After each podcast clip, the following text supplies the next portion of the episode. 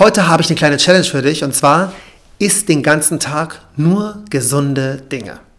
Gerade zur Weihnachtszeit ein bisschen schwierig, aber kein Liebkuchen heute, kein Schmalzbrot, keine Gans, äh, auch wenn du bei Mutti bist, mal keine Kekse, sondern einfach nur gesunde Dinge. Und wenn, dich, wenn, dich, wenn du einen Hieper hast nach was Süßem, dann isst eine Mango. Oder ja, geh zum Supermarkt und kauf dir irgendein ganz, ganz, ganz tolles Obst, was du dir sonst nicht kaufst. Aber heute mal nur gesunde Dinge essen.